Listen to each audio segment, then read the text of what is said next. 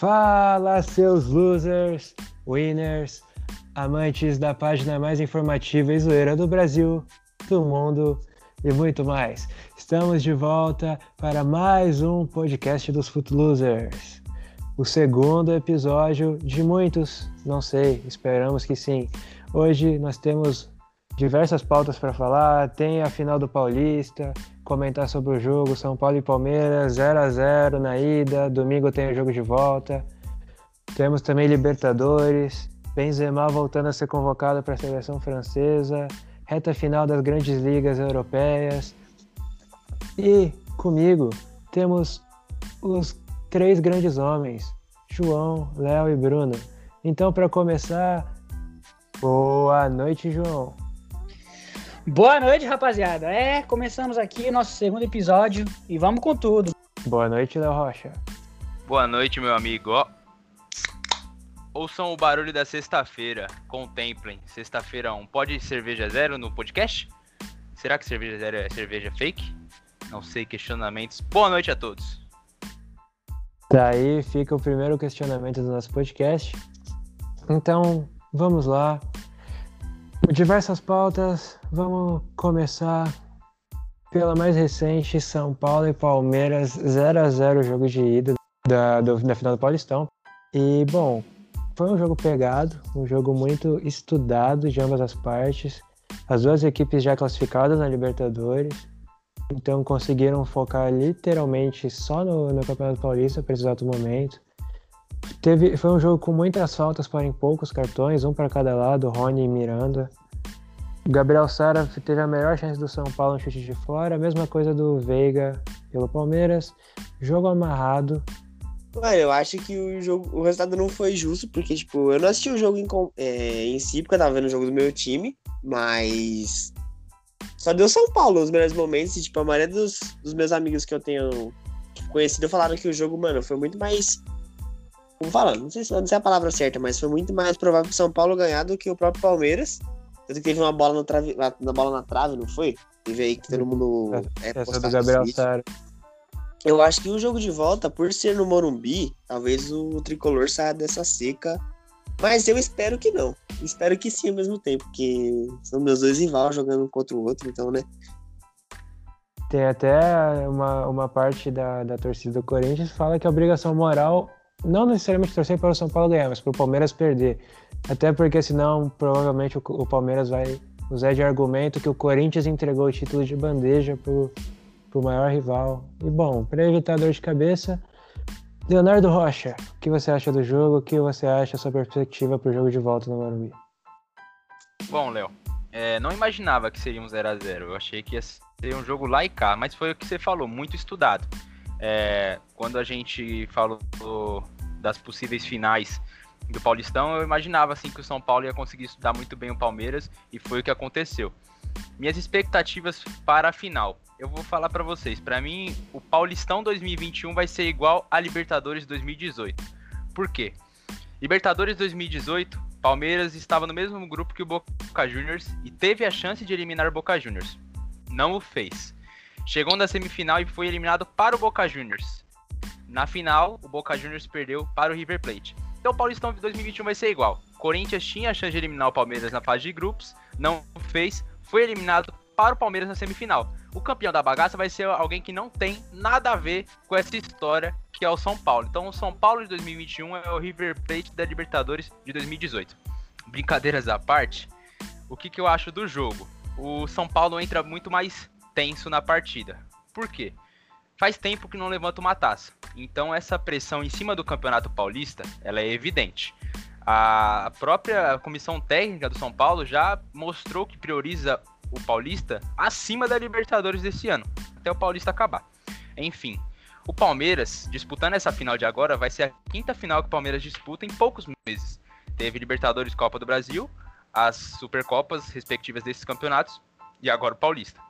Então, assim, o, Palmeiras já tá mais cascudo para finais do que o São Paulo. Eu acho que a gente vai ver o São Paulo um pouco mais tenso do que o Palmeiras. O Palmeiras, claro, não que vai é, menosprezar a competição. Vai jogar sério como a gente. E, e, bem, como a gente sabe que o Palmeiras joga. Mas eu acho que dá São Paulo. Se eu tivesse que arriscar um palpite, talvez 2 a 1 um pro tricolor. Tá aí a opinião do Léo. O que é curioso até do, do Choque Rei foi o jogo no Allianz, já são agora os últimos dois. São Paulo havia vencido em pleno Allianz, agora é um empate. E no Morumbi é o Palmeiras que não perde para o São Paulo nos últimos quatro jogos. Então, são, não vou dizer tabus, porque são, é, são os jogos recentes, mas tá aí tudo muito curioso para domingo no Morumbi o São Paulo encerrar seca, o Palmeiras conquistar o bi. Se a zica do, do São Paulo não vai interferir nisso aí, né? Porque o tricolor paulista tem uma zica pra ganhar título nos últimos anos e nunca vi, velho. Os dois, tipo, dois jogadores que ainda não principais do elenco, que é o Daniel Alves e o. É Benítez o nome dele? Eu não sei como fala. Exato. Já apareceu que, ele não vai, que eles não vão jogar a final já. Então, mano, será que a Zica não vai, sei lá, pender mais uma vez pro lado deles? Vale lembrar que em 2018, São Paulo, líder do brasileiro, melhor jogador até então, Everton Cardoso, machucou, São Paulo decaiu. A válvula de escape era o Rojas, o Rojas ficou dois anos parado, São Paulo decaiu também. Na reta final do brasileiro passado, Luciano, que era o jogador mais importante, se machucou. Nessa, Daniel Alves, que talvez até seja cortado da seleção pela lesão, vinha jogando bem. O Benítez veio de dois jogos espetaculares, também se machucou. Igor Vinícius e talvez, na teoria, Igor Gomes devem ser os substitutos. Para evitar que, que a bruxa solta tire de novo um título de São Paulo. Tomara que não seja nada séria a lesão tanto do Daniel quanto do Benítez, são ótimos jogadores e para a gente poder contar com o Daniel na seleção. Para mim é o titular de hoje com a amarelinha. O que o São Paulo, a nota que o São Paulo soltou, entende que o, o Benítez teve um estiramento, a do Daniel Alves, eu não, não me recordo ao certo. Tem expectativa dos dois jogarem, porém eu, eu acho que é mais provável se um dos dois for jogar, o Daniel Alves que jogue, porque o Benítez já tem um histórico grande de lesão, então pode acabar não, não conseguindo, de repente, uma, uma volta precipitada do Benítez. O Luciano tende a jogar no domingo, o Éder também, pelo menos ser relacionado. Vamos ver se, se as lesões vão definir o campeão ou não. É, mano, o Léo falou aí que acha que o Daniel é o titular para vaga da seleção. Eu acho que no momento eu não vejo ele mais como titular por causa da idade, porque tipo, tem aquele aspecto dele cansar, tipo, muitas vezes querendo não fazendo um ataque na lateral e tudo mais. Eu não sei, mas acho que pela idade eu não vejo ele mais como titular da, Mare... da amarelinha. Vale lembrar também que nesse sistema de, de quatro defensores, o Daniel era meia no São Paulo. Agora que o Crespo implantou os três zagueiros, o Daniel Alves está jogando de ala direito. Porém, também vale lembrar, na última vez que vestiu a camiseta amarelinha, o Brasil foi campeão da Copa América, com o Daniel sendo um dos, se não o melhor jogador da Copa América. Meu, só para constar, se meu amigo João quiser a palavra. Um jogo importantíssimo aí, onde a gente viu duas equipes fortíssimas, candidatas para serem campeãs. Então, para o próximo jogo, fica essa desconfiança de quem poderá substituir e se o São Paulo vai aguentar, sem essas duas peças fundamentais, segurar o Palmeiras, né? As duas equipes jogaram bem, mas jogaram mais se defendendo do que atacando, né? Os, os, os ataques não foram efetivos. Teve uma, uma chance ou outra, mas nada de ser eu acho que prova a capacidade do, dos dois treinadores de espelharem o, o, esquema adversário e também de, de conseguirem estudar muito bem. Um técnico anulou o outro. Ficou esse jogo chato, porém ao mesmo tempo muito inteligente de se ver. Então, esse podcast aqui está sendo gravado sexta-noite. Mas boa sorte a ambas as equipes próximo podcast já teremos um campeão, o campeão do Campeonato Paulista, também dos outros estaduais. Até semana que vem tende a tá tudo resolvido. E já emendando São Paulo, Palmeiras, vamos falar agora nossa próxima pauta, Libertadores dos clubes brasileiros. Como você avaliaria essa rodada e o panorama das equipes na Libertadores? Cara, é sobre o Palmeiras, claro, foi com os times reservas e eu queria talvez destacar o defensa. Que time enjoado o defensa. E gosto do Palmeiras já. É, quando foi em 2019 que o, o Defensa eliminou o São Paulo na Sul-Americana ou na Libertadores, não me recordo. 2019? Foi em 2017. 2017. Rogério Senna é, de técnico. a gente não imaginava que talvez o defensa fosse figurar como uma pedra no sapato de brasileiros desse jeito. Mas o Palmeiras já já tá classificado, então acho que não, não, conta tanto essa derrota como sofrível. Os outros brasileiros, eu acho que o Fluminense se complicou um pouco, porque pega o River na última rodada, eu acho que ainda vai estar tá com os desfalques por conta do surto de Covid. É, e se o Barranquilla ganhar de Santa Fé, complica um pouco a vida do, do Fluminense, que vai jogar contra o River Plate no Monumental de Nunes. O Santos, putz, acho que já era, vai pra Sul-Americana. É, no grupo do, do Inter, que tá quase muito bem encaminhada a classificação, porque pega o Always Red em casa, o Olímpia tem que parar com essa mania de querer falar que os times vão classificar só por causa da sua grandeza. O Olímpia, desde o começo da competição, falei que ia classificar junto com o Inter. Na última, no último podcast falei também, e assim, o Olímpia perdeu pro Inter e o Tátira meteu uma goleada de 7 a 2 no Always Ready. E aí vai ter essa briga do, do Olímpia com o Tátira, e eu não sei se o Olímpia consegue tirar um saldo de gols de, de 6 de diferença que tá atual. Então ele teria que aplicar uma goleada enorme no, no Deportivo Tátira. O São Paulo é, já está classificado e eu acho que não consegue classificar em primeiro, não. Até porque o Racing eu não sei se perde do Rentistas. O Flamengo, a gente destacou a defesa na, na última rodada, no, no último podcast, perdão. De novo, tomou dois gols, conseguiu um empate, é, mas tem que ficar muito alerta com essa defesa do Flamengo, que toma muitos gols. E pode complicar a vida do time em algum momento. E sobre o Atlético Mineiro, conseguiu a melhor campanha da vitória do, contra o Cerro Portenho. Acho que o Santos não classifica e o Fluminense sim, que são os times que ainda não estão definidos, certo? Então, meu amigo Bruno, queria que agora a sua vez de comentar sobre os brasileiros na Libertadores. Então, a situação do Palmeiras atualmente, que foi a mesma coisa que o falou, para mim foi mais um teste, eles colocarem os reserva para jogar. E querendo ou não, tipo, eles já estão classificados há algumas rodadas já da Libertadores, não, não precisava com, tipo, extrema precisência ganhar o jogo, sabe? Sobre o Inter, também acho que classifica pelo confronto que vai ter dentro de casa, a não ser que dê uma grande pipocada dentro do Beira-Rio, eu acho muito difícil. Sobre o Santos, eu achei que, tipo assim, se tivessem ganhado o jogo contra o The Strongs, dava para classificar, mas com essa derrota praticamente a chance é zero, porque o, o Boca eu acho que é muito grande numa Libertadores, assim, tudo mais. O Flu, eu achei que classifica, mas vai ser aquela classificação bem chorada. Ainda mais tipo, pegando o River na última rodada. No grupo de São Paulo, para mim, o, São, o Racing passa em primeiro e o São Paulo vai em segundo, mas é aquela famosa frase: quem quer ser campeão não tem que esperar resultado, não tem que esperar adversário, o que vier, vambora. E no grupo do Flamengo a mesma coisa, acho que o Flamengo passa e passa tranquilo. E o Galo já tá com a melhor campanha, também já tá classificado, então com opinião também parecida com a do Léo Rocha. Então agora é a vez de João. O que você tem a opinar sobre a Libertadores? Que os brasileiros, tirando o Santos, estão muito bem encaminhados. O Atlético vem impressionando assim de uma tal forma, claro que montou um elenco para isso, né? Tá mostrando o para que veio, para que veio, né, na Libertadores e é um dos grandes favoritos, na minha opinião, entendeu? Mais ainda do que o Flamengo, que é, também é um super time mas que a defesa vem pecando muito. É uma coisa bizarra, você fica impressionado, que parece que eles estão entregando o negócio. Ele, o Flamengo ele tem um, super time, mas o que falta ainda é um zagueiro ali, um xerife, para jogar junto com o Rodrigo Caio, porque.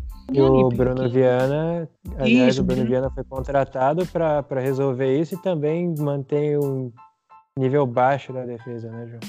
Exatamente, exatamente. São Paulo vem bem, mas acho que passa em segundo. Fluminense, eu acho que assim, é... não vai entregar. Eu acho que vence o próximo jogo. O Júnior não passa. Para mim tá tranquilo e favorável a situação do Fluminense também. River, porque tá ali com nove pontos, se eu não me engano. E o. É, o Fluminense já vem atrás com oito. Passa Fluminense e River tranquilamente. Internacional vem bem. É, já era de se esperar. O time tá redondinho, tá jogando bem vem fazendo o, o que a gente esperava dele. E o Palmeiras é. Eu acho que assim, eu não sei. O Palmeiras, é, por ser o atual campeão, pode ser que chegue longe, mas. Tá aí a opinião forte do, do João. Aliás, o Fluminense, quem briga pela classificação, pode até acabar como líder também do, do, do seu grupo. E aí vem a espera do sorteio, porque se o Fluminense passa em segundo, pode pegar um Palmeiras, um Atlético. Se passa em primeiro, pode pegar um São Paulo. Então o Fluminense também não tem vida fácil pro Fluminense, não tem vida fácil para ninguém na Libertadores. Léo. Duas coisas, chefe. Eu concordo com o Bruno de que não importa o adversário na, Liberta na Libertadores. Você pode falar que o, time que você pegou é mais tranquilo, mas todo jogo na Libertadores é difícil. E eu acho sim que o Palmeiras ele vai é um dos favoritos para a competição. Talvez o brasileiro possa chegar mais longe. Mas eu tenho uma, uma pergunta a fazer a vocês, meus amigos. É, e também uma explicação. Para quem não, não entendeu muito bem a questão do Enzo Pérez como goleiro na Libertadores, eu vou tentar resumir rapidinho teve um surto de Covid no elenco do River Plate, se eu não me engano, com 25 jogadores contaminados. O River Plate tinha 32 jogadores inscritos na competição da Libertadores. É, quatro deles eram goleiros e os quatro foram contaminados. Ou seja, o River Plate não tinha goleiros para disputar a competição e jogadores dispostos a jogar, que poderiam jogar, seriam 10 jogadores, ou seja, não tinha um elenco completo para formar a partida. Era permitido porque o mínimo é 7, mas você vai iniciar com 10 já é um problemão. E aí o River Plate pediu a Comembol, é, deixe que nós é, venhamos a inscrever mais goleiros, pelo menos algum um jovem, dois jovens. A Comembol não autorizou porque disse que deu respaldo ao River Plate antes para inscrever mais jogadores, que o limite é 50 e eles escreveram só 32. E também ofereceu a vacinação contra a Covid-19 para o elenco do River Plate, que foi recusado. Dito isso, a Comebol falou: temos todas as oportunidades para vocês se prepararem contra isso e vocês não quiseram, então a gente não vai ceder isso para vocês. Dito isso, o jogo aconteceu, o River Plate conseguiu ganhar, a figura do Enzo Pérez no gol vai marcar a história da Libertadores, mas eu queria perguntar para vocês: faltou tato a Comembol mais uma vez? Ou vocês acham que a decisão de não ceder é, esse direito ao River Plate foi justa? é, como, como você disse, ela recomendou antes, o River não acatou. Então, assim, foi prejudicado, ela foi insistente e falou que não, que não precisava. E aí se deu mal. A sorte que o River conseguiu ganhar e não levou tanto perigo assim é, com o Enzo Pérez no gol, né? Então, mas foi justo, entendeu? E eu não vejo é, dificuldade de entender isso no lado da Comebol. Eu acho que é um pouco de cada lado, né? Acredito eu que faltou consciência aí do, do River de inscrever mais jogadores, não custava nada colocar a molecada mesmo, a base. Mas eu acho que a Comebol poderia ter permitido pelo menos a inscrição de um goleiro. Mas também não, não acredito que, que dá para crucificar, acho. dá para crucificar a Comebol por causa disso. Então eu acho que cabe ao debate. Bruno, a palavra está com você. Eu tô contigo, hein, Léo. Mas eu concordo bastante com, com o que o João falou. Tipo, a Comebol deu todas as, as formas do, do River se. Vamos falar. É uma prevenção sobre o que ia acontecer e mesmo assim eles decidiram não escrever os jogadores, decidiram não tomar as, as previdências e tipo, acabou acontecendo. Então, para mim, foi algo justo e o time deu sorte do, de ter pegado um adversário fraco. Bom, tá, tá aí. É, eu e o o Léo temos uma opinião mais mureteira, vamos dizer assim. Os dois aqui, as duas, os dois lados têm culpas, os dois lados também têm acertos. O Bruno e o, e o João já trazem mais pelo lado do regulamento, que realmente a Comebol deu prazo, o River não atendeu. É, Léo, gostaria de, de concluir alguma coisa? Sim, talvez não seja nem mureteiro, Léo, mas eu acho que é, faltou prevenção de um lado, até porque se se os jogadores se contaminaram, a gente não sabe como se contaminaram. Mas um passou pro outro, alguém deve ter se descuidado, infelizmente, ninguém quer que isso aconteça. É... Mas, pô, pelo menos um goleiro, cara, um jovem, pro clube entrar com. Assim, vai, vai ser noticiado mundialmente isso, que, que o River vai entrar com 10 em campo. De, deixa os caras inscrever um goleiro, pelo menos. E o Enzo é... Pérez jogou no gol machucado. Exato, o Enzo Pérez ele não tava. Quando eu falei 10, o River jogou com 11 mas porque o Enzo Pérez veio de lesão, ele não estava se em condições normais, o Enzo Pérez não seria nem relacionado para a partida. Então, pô, pelo menos um goleiro, cara, para facilitar. Ah, não discordo. Eu acho que tudo bem. Pode ser que a Comebol seja tenha sido um pouco inflexível, talvez. Comebol sul-americana. Corinthians já eliminado cumpriu tabela, goleou o Juan Caio sem nenhuma dificuldade. O Bahia. Bom, acredito que todos os times vêm, vêm bem. O, o Atlético Goianiense, que tinha o jogo da, da vida, o Jorginho até pediu demissão do clube, empatou, vai ficar tudo para a última rodada. Ceará também venceu o Bolívar, também está numa situação confortável. Gostaria de saber se vocês têm alguma coisa a opinar sobre os brasileiros na, na Sul-Americana, começando pelo meu amigo Léo Rocha. É, você citou primeiro o Corinthians. Não se iludam com 5 a 0 no Sport Caio, porque eu acho que se juntar os quatro do Foot Losers, a gente ganha do Caio com 11. É, cara, como foi fácil pro Corinthians jogar esse jogo. E pro Corinthians jogar um jogo fácil, nas condições que está o time, o time, o adversário tem que ser muito fraco, muito inferior. Então não se iludam com essa vitória de 5 a 0. Poderia ser mais.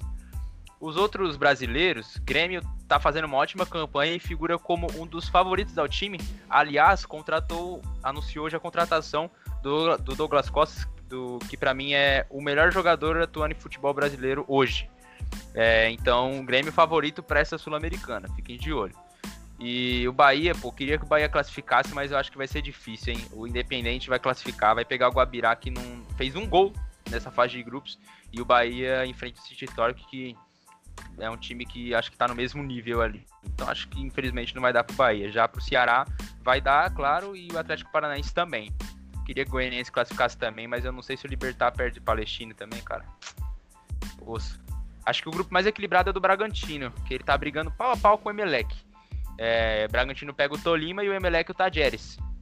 Vamos ficar na torcida aí pro Massa Bruta. É, Bruno, qual é a sua opinião sobre os clubes brasileiros na Sul-Americana? Mano, sobre os brasileiros na Sul-Americana, eu concordo muito com o que o Léo falou sobre todos os brasileiros, mas eu queria. Sua vez, João, o que você tem a dizer sobre os brasileiros na Sul-Americana?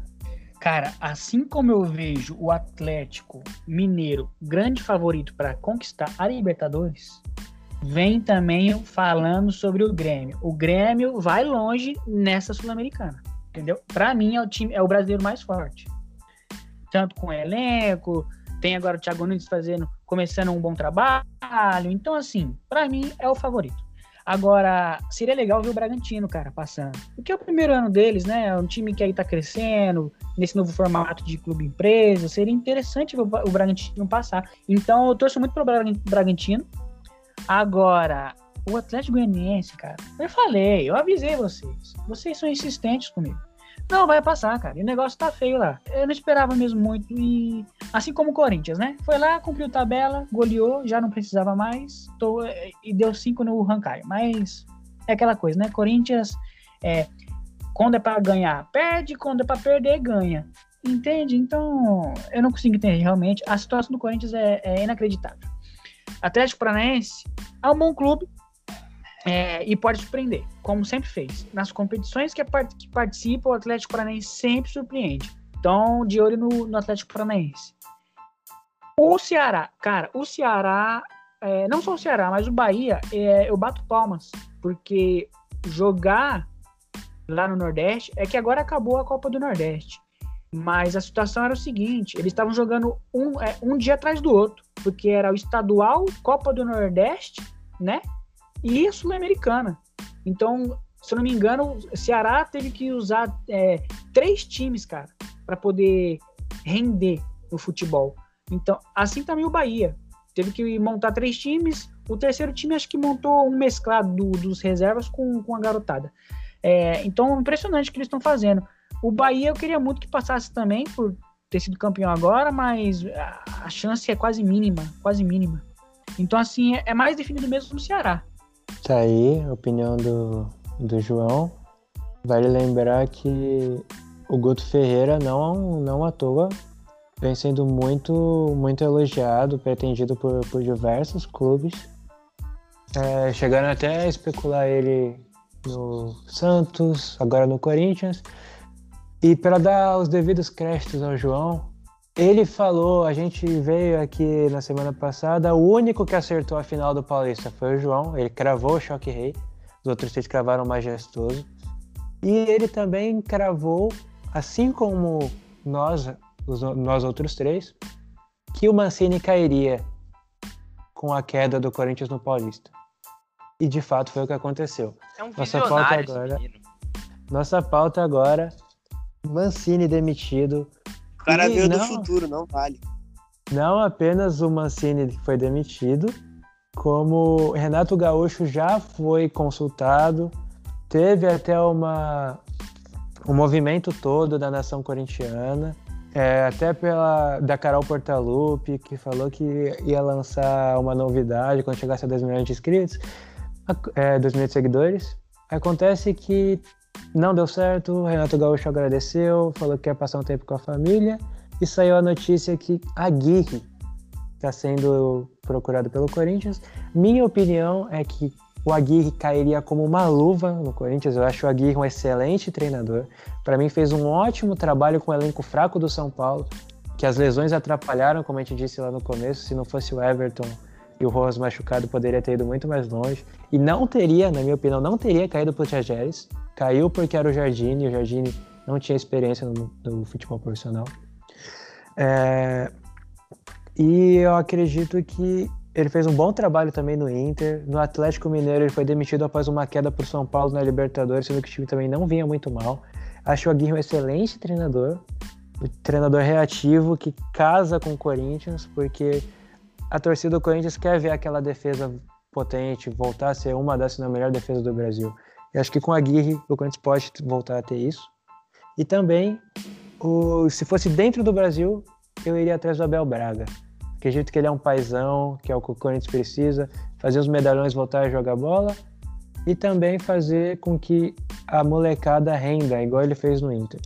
Então, agora para começar esse, essa nova pauta, João, a palavra é sua. Eu, eu disse, podem me chamar de profeta, viu? o cara tá acertando todas. Agora, o seguinte, sendo bem sincero, se eu fosse o Corinthians, é, eu tentaria é, alguém da base, entendeu? Subiria lá é, algum técnico interino deles lá, porque a situação é crítica. O Corinthians não tem grana para contratar quem quer que seja, entende? Eu não sei que que proposta é essa que eles deram pro Renato que, que cara, de alguma forma faliria o clube. Renato ele não ia, ele ia aceitar só se fosse um salário assim, é estrondoso, né? Porque diga-se de passagem, ele fez um ótimo trabalho no Grêmio, então nada mais que justo ele receber um, um grande salário. E o Corinthians não tá podendo investir nesse, desse, de, é, dessa forma, né? Então, assim, é assim que eu vejo. Tem que investir em alguém lá de dentro para poder se manter financeiramente, entende? E era óbvio que o Renato não ia aceitar, né? Cara, joga, treinar o Corinthians é uma outra coisa, né? É, é, complicado, né? É toda uma pressão. Então, eu entendo o lado do Renato, tem que subir alguém lá de dentro. Bom, tá aí a opinião do João. Passo a palavra agora para o meu amigo Bruno. Bom, como eu já falei em várias conversas com vocês, a minha opinião ainda não mudou. Eu quero muito o Carilli como treinador, mais uma vez, do Corinthians. Porque pela situação que tá lá dentro, pela, pelo jeito que o elenco tá, ele acho que ele é uma pessoa boa para poder colocar todo mundo nas rédeas. Sabe? Tipo, fala assim, não, ó. Vamos tentar jogar, vamos tentar correr, porque tipo, o time é muito grande para estar tá na situação que tá. E, querendo não, um time que ganhou tudo nos últimos anos, ter virado mais um time no, no Brasil, porque literalmente se afundou sozinho. Ele não precisou de ninguém para fundar o Corinthians, ele mesmo se afundou sozinho. Sobre o Renato, eu achei que tipo, ele foi muito.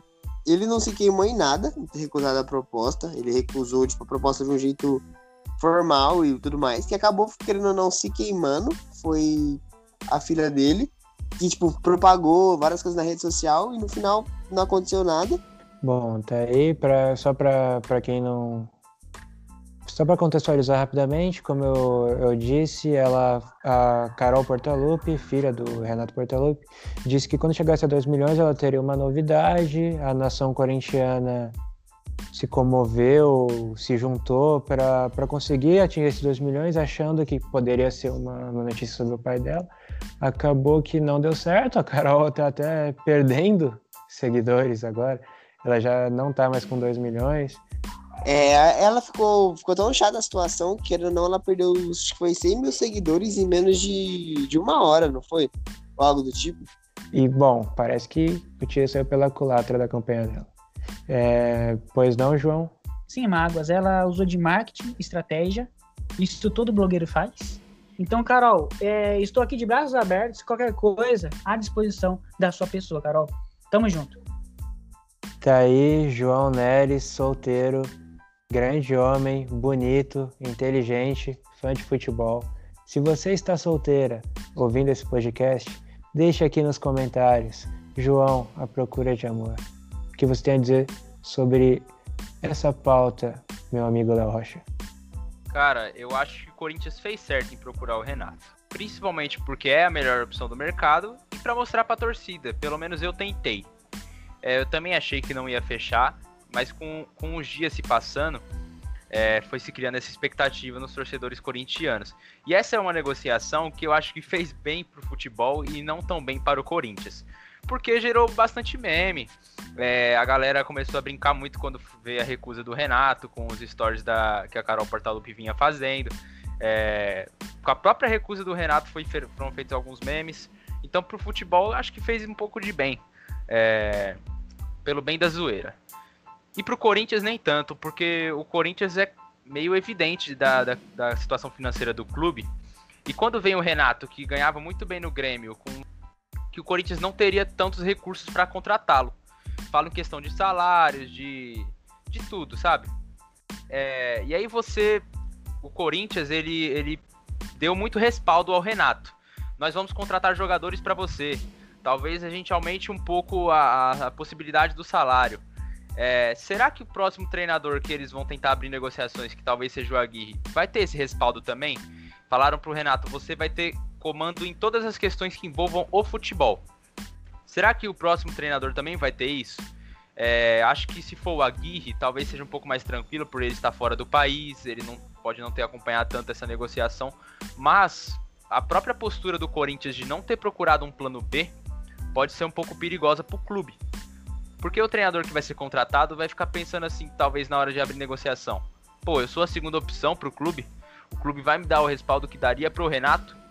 Então acho que pode ser um pouco perigosa essa negociação para o Corinthians. Vai contratar algum técnico, evidentemente. É... E fez bem em procurar o Renato Gaúcho. Sobre as opções, eu concordo muito com você, Léo. É... De técnico estrangeiro, eu acho que o Aguirre caberia. Apesar do Aguirre nunca ter ganhado algum título na sua carreira como treinador, e no Brasil ele não.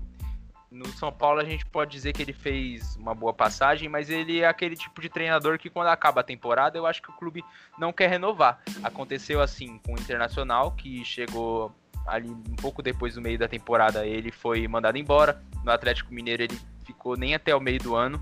E no São Paulo acho que foi onde ele ficou mais tempo. Então, assim, tomara que a diretoria se vier ao Aguirre dê continuidade ao trabalho, dê espaço para ele trabalhar e o Abel, eu acho que é a melhor opção no Brasil, de técnico brasileiro. Eu acho que o Abel Braga, pelo seu estilo, pela sua característica de como pessoa, eu acho que ele conseguiria comandar muito bem o Corinthians. Tá aí a opinião dos Leonardos em harmonia. Aliás, o Aguirre deu sinal positivo quando já iniciou oficialmente a, a negociação com o treinador. Bom, a hora do nosso bate-pronto.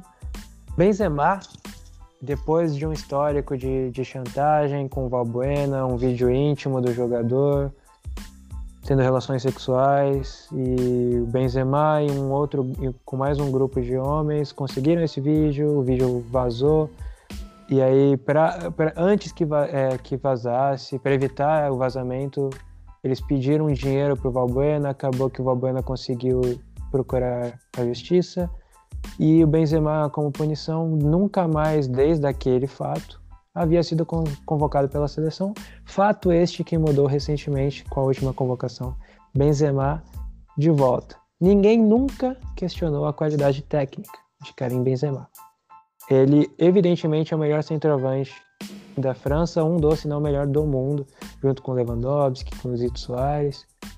A França ganhou a Copa do Mundo sem o Benzema, jogou com o Giroud, então, eu não sei se tinha necessidade do Benzema voltar agora. Por futebol, é óbvio, ele não merecia nem ter deixado de ser convocado. Mas por essas ações extra-campo, eu não sei se havia necessidade de, de o Benzema voltar. Abro o questionamento. João, a palavra é sua. Cara, é, isso me lembrou muito recentemente o fato que aconteceu com o Vini Júnior, né? De ele ter citado lá de que, se não me engano, que não era para tocar pro Vinícius Júnior, porque ele tava jogando contra a gente, tipo, ele citando lá pro. Eu não lembro quem é agora, ele numa conversa falou assim, ó, não, to é, não toca pro Vinícius Júnior porque ele tá jogando contra a gente. Ao meu ver, o Benzema é um grandíssimo filho da mãe, né? Fica minhas dúvidas, claro que entre Giroud e Benzema, é Benzema. Eu acho que essas questões extracampo são muito complicadas e o Benzema foi mal demais. E justa a suspensão dele da, da seleção francesa. Mas o próprio Valbuena, ele disse que se fizer bem para a seleção, então tudo bem. Então eu acho, cara, que hoje, seis anos depois, é, com a poeira já abaixando, o clima já esfriando, talvez ok chamar o, o Benzema. O Giroud, que foi um dos jogadores envolvidos na polêmica, foi, foi procurado pelo técnico francês, o Deschamps, disse que tudo bem. Então todo mundo entende que o Benzema vai fazer bem para a seleção. Acho que hoje o Benzema já tem outra cabeça. Então penso que ele mesmo deve se sentir culpado por isso e deveria. É, e vai fazer muito bem para a seleção francesa essa convocação, que para mim vai ser a campeã da Eurocopa 2020, que vai acontecer em 2021, mas ainda mantém o nome do ano passado. Eu achei justa que, tipo, por mais que ele tenha errado, eu concordo muito com, o erro que ele. Não concordo com o erro, mas, tipo assim, concordo que ele errou muito no que ele fez e que ele devia ficar um tempo afastado, mas como o Minão falou, já passou bastante tempo do, do tal ocorrido. Chegou a hora, querendo não, dele voltar, porque ele tava apresentando um futebol bom, um futebol, querendo não, melhor que o do Giroud, que era o titular da posição. Não, mas só que eu falei, ele, ele errou, tipo, mas eu acho que, querendo ou não, ele precisava de uma nova chance, vamos ver se ele vai se tentar ser uma pessoa melhor, vir corrigir com o erro dele. E sobre a questão também que o João comentou, tipo, ele é uma pessoa que querendo não se envolve sempre em alguma polêmica, que nem a do Vinicius Júnior, que ele teve aquele comentário infeliz, depois ele quis voltar atrás. Ah, só para contextualizar o que eu citei, é, aconteceu esse fato aí do Benzema pedir pro Mendy não tocar a bola pro Vini Júnior, por quê? Porque ele estaria jogando contra a gente, e isso uma crítica ao futebol do Vinícius Júnior, que ele não, não aderia muito, não gostava muito. Era, era mais ou menos isso que eu queria falar, eu acabei me enrolando, agora estou contextualizando o que aconteceu na Liga dos Campeões da temporada passada. Tá aí, aliás, se você ficou curioso, tem até um post da nossa página lá no Instagram, o link tá aqui na descrição. Dá uma olhada lá, tem muitos posts e um deles a gente até fala Casos de Família, é o título da matéria. A gente explica um pouco mais dessa polêmica de Vinícius Júnior e Benzema. Bom, agora, antes da pauta final, o último debate é Grandes ligas europeias. Então, beleza, eu vou tentar ser bem breve aqui. No campeonato italiano, a briga é, é pela Champions League. E são três grandes times: Milan, Napoli e Juventus. Nesse momento se classificam Milan e Napoli. É, a gente, para entender essas questões, a gente tem que ver os critérios de desempate. Na Série A, o que vai definir praticamente é confronto direto, saldo de gols e gols pro, nessa ordem. O Milan ele tá bem certo de, de se classificar porque ele tem vantagem no confronto direto sobre os outros dois. Então, se empatar em pontos, o Milan sempre vai levar vantagem. O Milan e a Napoli, eles dependem de si mesmo para se classificar, basta que eles vençam as suas partidas. A Juve, ela tem que ganhar de qualquer maneira. Se ela empatar e a Napoli perder, eles vão empatar em pontos. Só que e, no saldo de gols a, a Napoli levaria vantagem.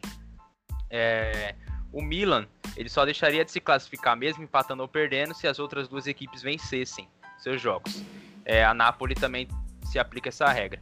E aí eu queria já perguntar para vocês, vocês acham que quem se classifica nessa nesse italiano aí pela Champions? Se classificam dois desses três. Em suas opiniões. Ah, começando aqui por mim, eu acredito que o, é, a Juventus não vai deixar de se classificar. A Juventus vai contar com a sorte. Então acredito que ela já, já é uma das duas vagas e fica entre Napoli e Milan a outra. Do jeito que o Milan vem azarado nos últimos tempos, eu vou colocar o Napoli como. Infelizmente, gostaria muito de ver o Milan de volta na Champions, mas acho que fica Juventus e Napoli.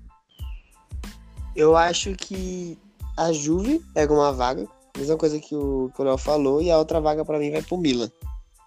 Que querendo ou não, faz tempo que o Milan não joga uma Champions e eu tô com saudade de, de ver a camisa do Milan numa Champions League. Pra mim, não tem essa de favoritismo, de ah, eu torço pra um, eu gosto. Não. Eu sou o profeta aqui e eu vou declarar.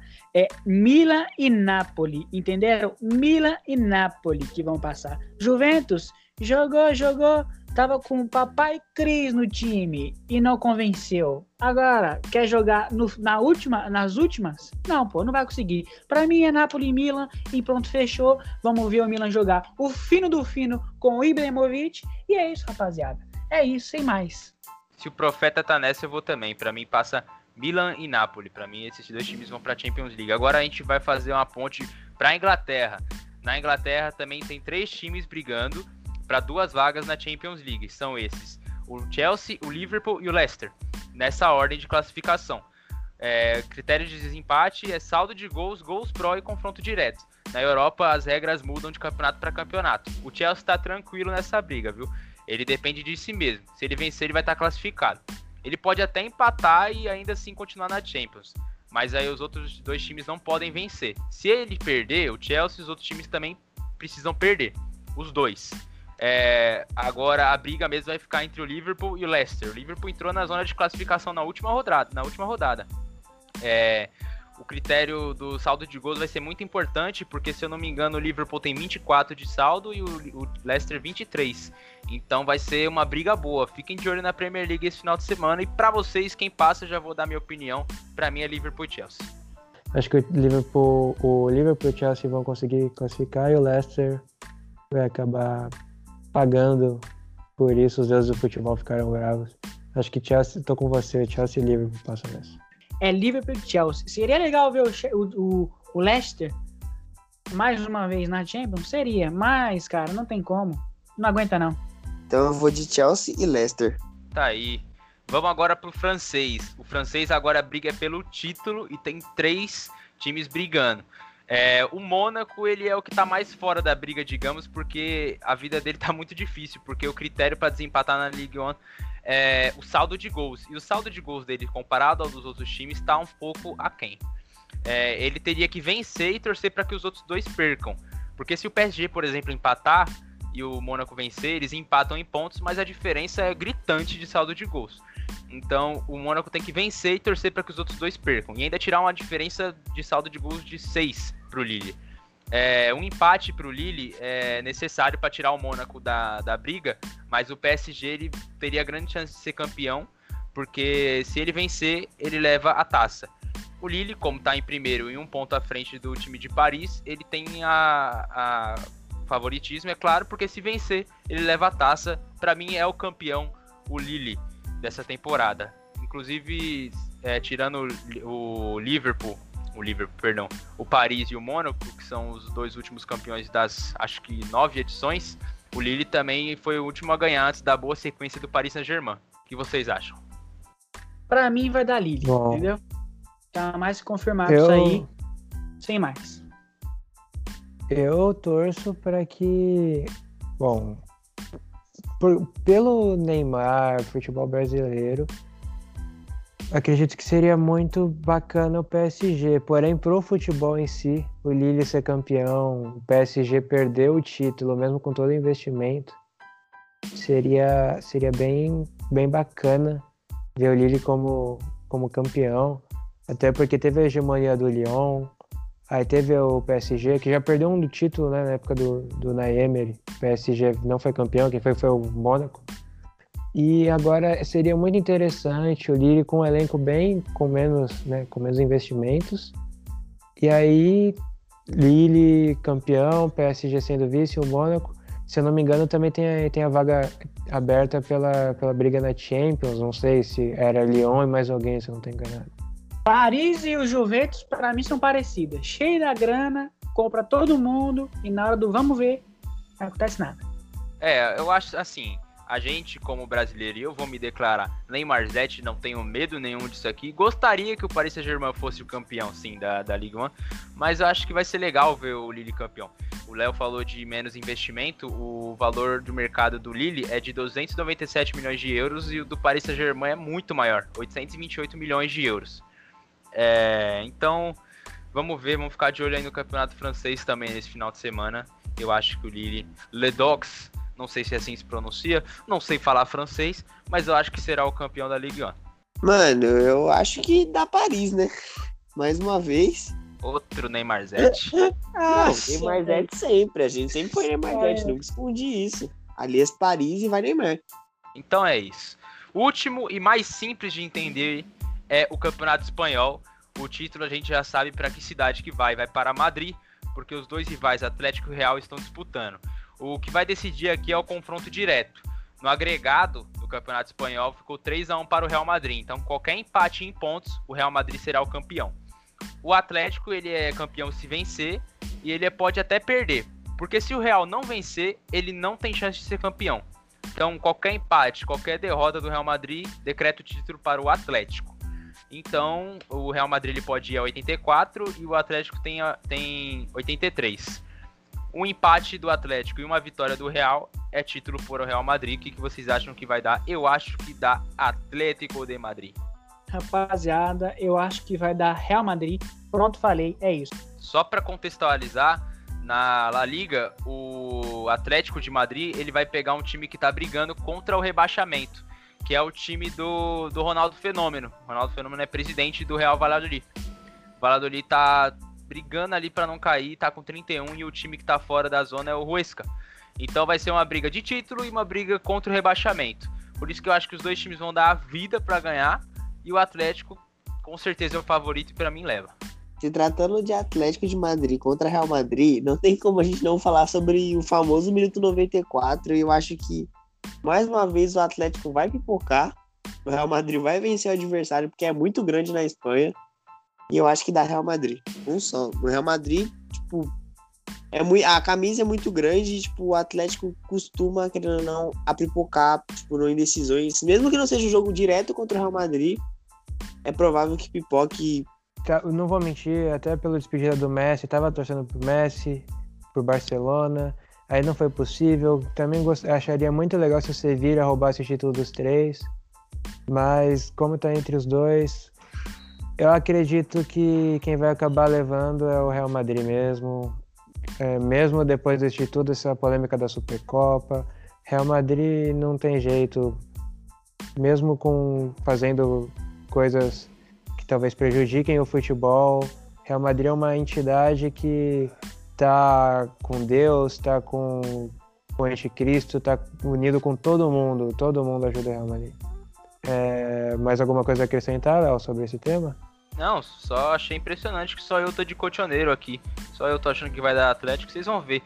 Semana que vem o profeta vai ser eu, vou acertar todos os resultados aqui podem me cobrar. E se quiserem apostar aí no, Atlético na plataforma de, de aposta, podem apostar, porque vocês vão ganhar muito dinheiro.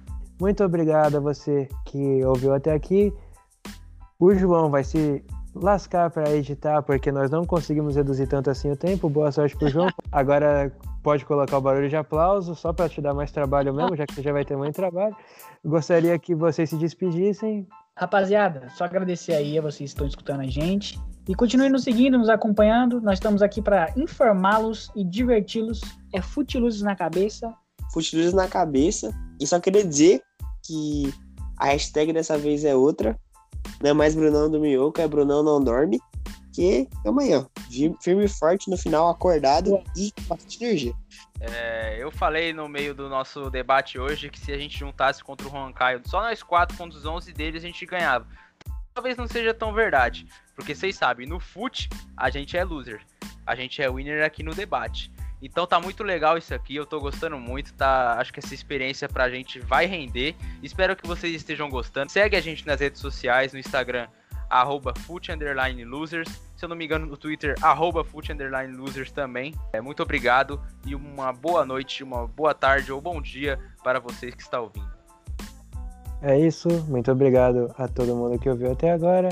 Ouça no Spotify, no YouTube, Footloser. Semana que vem a gente está de volta.